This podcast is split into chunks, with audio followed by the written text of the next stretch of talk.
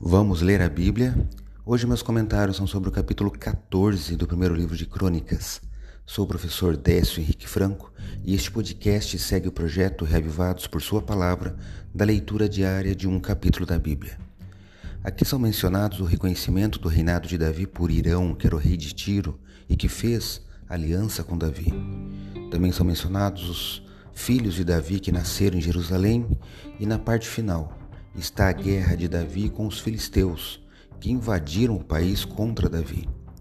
Quero destacar a postura de Davi que está registrada no verso 10 do capítulo 14 de 1 Crônicas, e eu leio na Bíblia Nova Almeida atualizada.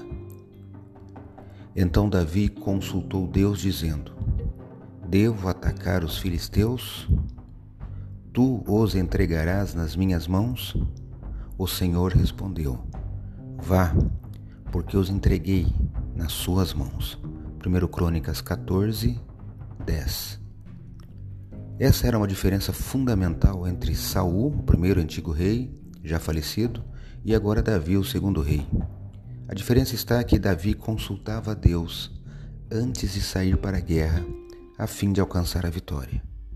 Ele agia de acordo com a vontade de Deus e por isso ele tinha vitórias.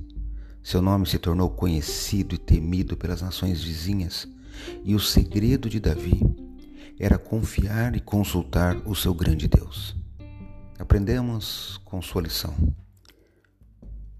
O que acha de também buscar os conselhos de Deus antes de tomar as suas decisões?